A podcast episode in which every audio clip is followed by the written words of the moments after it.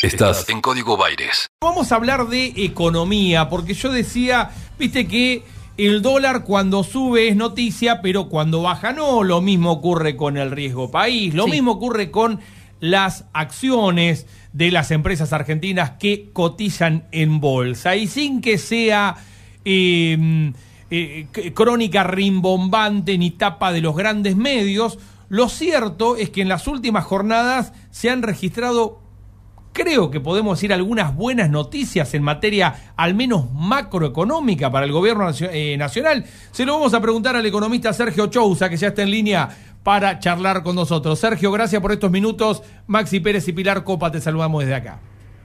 Hola Maxi y Pilar, buenos días para ustedes y todo su equipo. Bueno, a ver, eh, una batería ¿no? de noticias que tienen que ver con la economía. Eh, que distan mucho de lo que suele ocupar la agenda de los grandes medios, ¿no? Yo decía, cuando sube el dólar es noticia, no cuando baja, y se empieza a registrar cierta corrección o es el éxito de lo que se ha denominado el plan Guzmán, lo que estamos viendo. Bueno, es un poco normal que ocurra eso, ¿no? Obviamente la, la dinámica comunicacional, no se lo voy a explicar a ustedes, lógicamente se mueve con novedades, con algunas noticias que sean más de impacto, ¿no? Cuando las cosas no pasan, cuando los cuando los aviones aterrizan normalmente no, suelen. Las malas noticias son buenas noticias, dice una máxima del periodismo, este que forma parte, ¿no? De, de, la historia en las facultades. Sí, tiene mucho sentido, bueno, bueno lógicamente eh, lo que es trivial, lo que es normal, forma parte de la, de la habitualidad. En materia económica, la verdad es que, que el dólar no esté en la plana principal de los diarios es importante porque es una variable muy sensible a la hora de evaluar el grado de sanidad o no de la economía argentina. Históricamente ha generado múltiples impactos cuando tuvo momentos de ebullición y bueno, es importante la moderación que se dio en las últimas semanas. Ya cayó cerca de más, un poco más de 40 pesos, 44 pesos hasta el día de ayer el dólar libre, el dólar blue, lo cual es sintomático de dos cosas. Yo creo que en primer lugar es sintomático de que se había sobregirado esa cotización, eh, se había dado lo que en economía llamamos overshooting, donde el mercado hizo una evaluación más guiada por un clima de, de pánico, una incertidumbre creciente que se había espiralizado y bueno, cuando en economía se dan estos fenómenos de pánico, la toma de decisiones no termina de ser del todo racional y se dan estos fenómenos de corrida, ¿no? de efectos manada. Eso por un lado. Y después, por otro lado, eh, el, esta, no, diría éxito del plan Guzmán, porque uno tendría que pensar que el plan del Ministerio de Economía es más integral, es más que solamente enfocado en la evolución de las variables en el cortísimo plazo, pero sí cierto eco positivo de parte del mercado de algunas medidas específicas que se tomaron, sobre todo en el canal bursátil, para darle más liquidez a la operatoria y para disponer algunos eh, instrumentos, en particular instrumentos de títulos públicos, eh, que se licitaron en las últimas semanas y permitieron ordenar un poquito una macroeconomía que venía bastante convulsionada, bastante dañada de la salida del programa de la pandemia y implicó un esfuerzo monumental por parte del Estado Nacional a la hora de, bueno, de eh, oficiar mecanismos para fondear eh, los programas como el IFE, como el ATP, eh, y eso requiere un esfuerzo presupuestario importante, ¿no? Bueno, eso había generado cierta convulsión, cierto desorden y de a poco los instrumentos, eh, en particular estos títulos públicos que se disponen para ordenar esa situación, van haciendo su efecto y van dando resultados.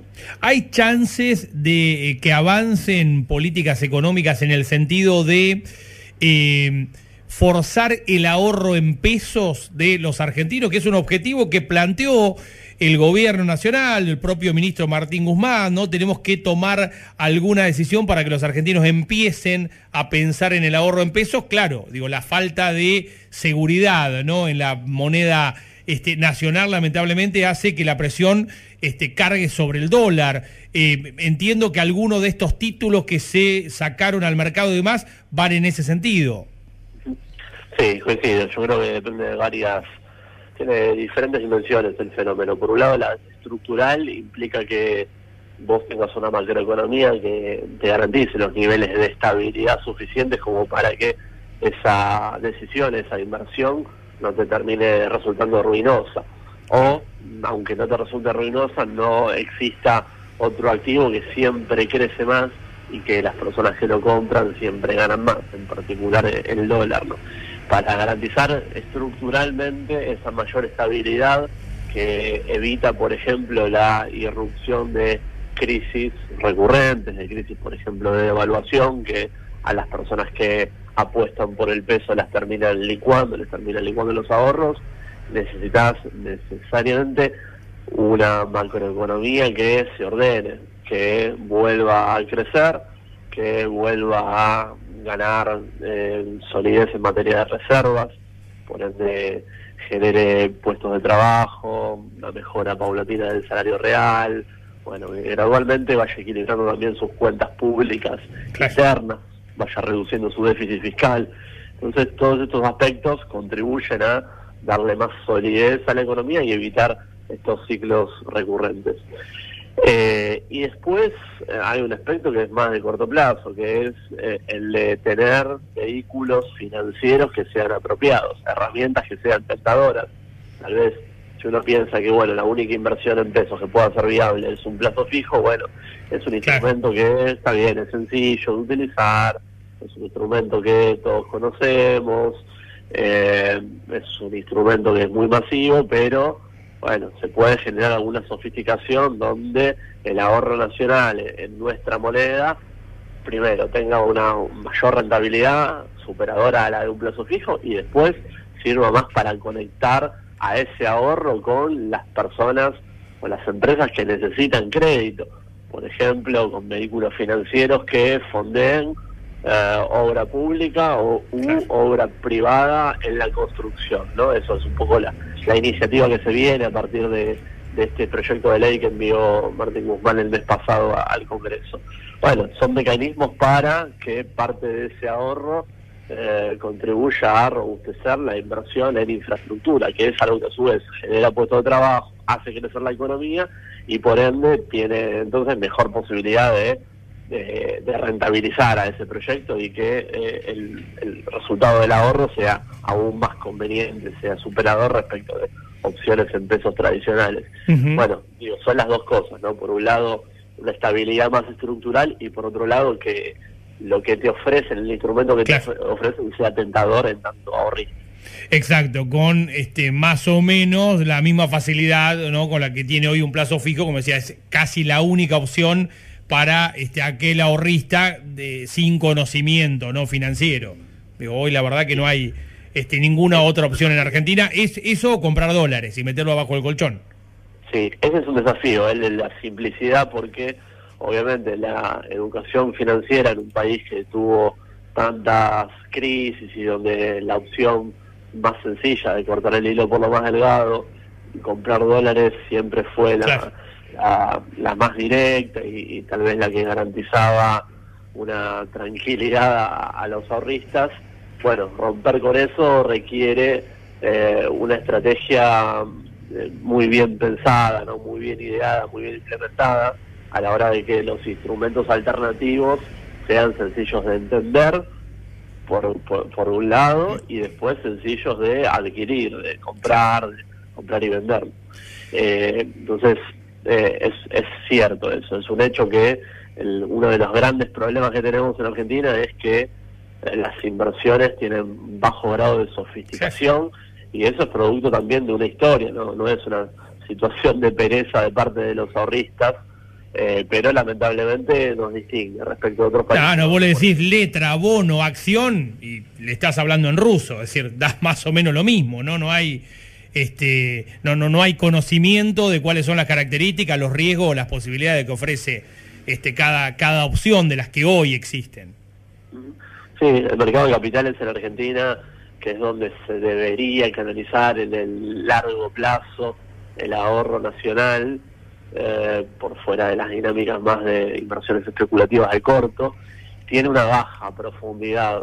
La Argentina explica entre 10 y 15 puntos de producto, las inversiones que, que se canalizan en el mercado de capitales y eso es poco en comparación a otros países que están holgadamente arriba del 50%, Ah. en algunos casos llegan al 100% eh, de inversiones en el mercado de capitales en relación al PBI. Bueno, es algo que definitivamente se lo tiene que trabajar con políticas de Estado que excedan a- al plazo de duración de un gobierno, porque si no queda en un espasmo voluntarioso, pero que no termina eh, que no termina generando un cambio estructural en los patrones de inversión de las personas. Y por otro lado, de nuevo, con estabilidad de la macro, ¿no? Porque es, es bastante eh, poco, eh, poco edificante para los ahorristas que vos puedas tener un acceso a un instrumento más sofisticado y apostás en él parte de tus ahorros y después viene una crisis macroeconómica severa y es como una ola que vos estabas armando un castillito de arena y te lo borró todo. Te lleva más. puesto. En, en ese sentido, esta propuesta eh, que también anunció en las últimas horas Martín Guzmán de eh, regular la toma de deuda, eh, va también en el sentido de ofrecer certezas del escenario financiero en la Argentina. Digo, no sé si no, no tiene que ver directamente con el pequeño ahorrista, sino con lo macro, pero es, me parece, corregime si estoy equivocado, un ladrillo más, ¿no? En la construcción de este escenario de mayor estabilidad. Sí, coincido. A ver, para contextualizar, es un proyecto de ley bastante simple y reducido que se envió el día de ayer, donde tiene dos artículos, eh, a partir de los cuales el primero limita la posibilidad, los grados de discrecionalidad de un poder ejecutivo nacional, sea cual sea, ya sea el color político que sea, de tomar deuda en moneda extranjera. Eh, y en el segundo artículo limita las posibilidades de emprender programas con el Fondo Monetario Internacional eh, sin previo acuerdo del Congreso, en ambos casos. Eh, y esto es importante, ¿no? Lo que viene siendo la- las señales que está dando el Ministerio de Economía en materia más institucional siempre tienen que ver con una jerarquización de la institución legislativa, el hecho de que eh, no los ejecutivos no es eh, sano que tomen decisiones de largo plazo tan sensibles sobre la macroeconomía solamente a partir de una, una decisión de los diferentes gobiernos, el gobierno de turno, eh, o solamente pasándolo por el presupuesto, porque a veces el argumento es bueno, pero eh, esta autorización de, de endeudamiento se pasó por el Congreso, a diferencia de lo que pasa en la provincia de Buenos Aires, donde la ley de presupuesto eh, para el para el acápite de endeudamiento tiene que tener una mayoría especial, a nivel nacional eso no es así, entonces Bueno. eh, eh, las necesidades de financiamiento... quedó claro en el gobierno anterior, ¿no? Digo, con este una deuda histórica con el Fondo Monetario, una deuda a 100 años, de la cual los este, diputados y senadores se enteraron cuando fue tapa de Clarín. Eh, claro, o sea, los márgenes de discrecionalidad para la definición de cuál es, eh, cuál es el esquema de endeudamiento, a través de qué mecanismos, qué contraparte, qué moneda, tienen una discrecionalidad plena para el Poder Ejecutivo Nacional hoy en día. Entonces, bueno, es importante, es una autolimitación, ¿no? Porque está mandando un ejecutivo que no le quedan seis meses vista, ¿no? Eh, y me parece que también sienta un precedente interesante eh, que va a conducir buena parte de las iniciativas de largo plazo de esta administración en materia económica, todo con eh, la aprobación del refrendo de las diferentes fuerzas políticas, porque en el Congreso es donde se expresan vivamente las voces de las diversidades en materia política en, nuestro país. Entonces, eh, este hecho de que eh, no digo la disposición de una tasa de interés, no la disposición de eh, cuánto va a comprar o vender el Banco Central, sino realmente eh, las decisiones institucionales que van a perdurar en el tiempo, que van a generar un impacto también que exceda a una administración, tienen que tener la, la validación de todas las fuerzas políticas para darle una mayor solidez a eso y que, bueno, también los diferentes partidos se hagan cargo de lo que opinan, ¿no? Y lo que votan, porque si no es como el Yandú, ¿no? Que después, eh, o sea, en el momento me escondo abajo de la tierra y después critico o después eh, hago como si no lo voté. Este, clarísimo, hay que hacerse cargo, ¿no? este, empiezan a todos tener que hacerse cargo de, de alguna manera. Sergio, gracias por estos minutos. A ustedes, a disposición. Un fuerte abrazo. Sergio Chousa, economista en el análisis ¿no? del plan, las medidas de gobierno en marcha y este recorrido, este andamiaje que empieza a construirse para dotar de mayor solidez a un modelo económico que busca eh, mayor estabilidad para enfocar el ahorro de los argentinos. Esto no es comunismo, ¿eh? esto que acabamos de escuchar deja en claro que estamos hablando de casi de capitalismo salvaje, pero de un capitalismo nacional. Que dice, bueno, a ver muchachos, ¿dónde están los excedentes? Vos, a ver, ¿Cuánto ganás por eh, mes? 100 mil pesos, fantástico. ¿Cuánto gastás? 80 mil. ¿Qué haces con esas 20 lucas que te quedan? Eh, compro dólares y los pongo abajo del colchón. No, no compres más dólares. No compres más dólares. Mirá, ponelo en un fondo común de inversión, comprá acciones de IPF, eh, comprá letras del Tesoro del Banco Provincia o alguno de los instrumentos financieros de toda esta batería que te ofrecemos, que tienen bajo riesgo o que tienen riesgo moderado y posibilidades de ganar, que te van a permitir eh, estar cubierto, porque la plata vas a tener la misma, por eso los primeros instrumentos alternativos fueron dólar link, es decir, atados al dólar, no linkeados al dólar. Eh, porque te garantizan la evolución de cualquier devaluación, estás cubierto. El equilibrio justo entre música e información. Está en Radio La Plata. Está en Radio La Plata. El nombre de tu ciudad. Tu ciudad. Tu ciudad.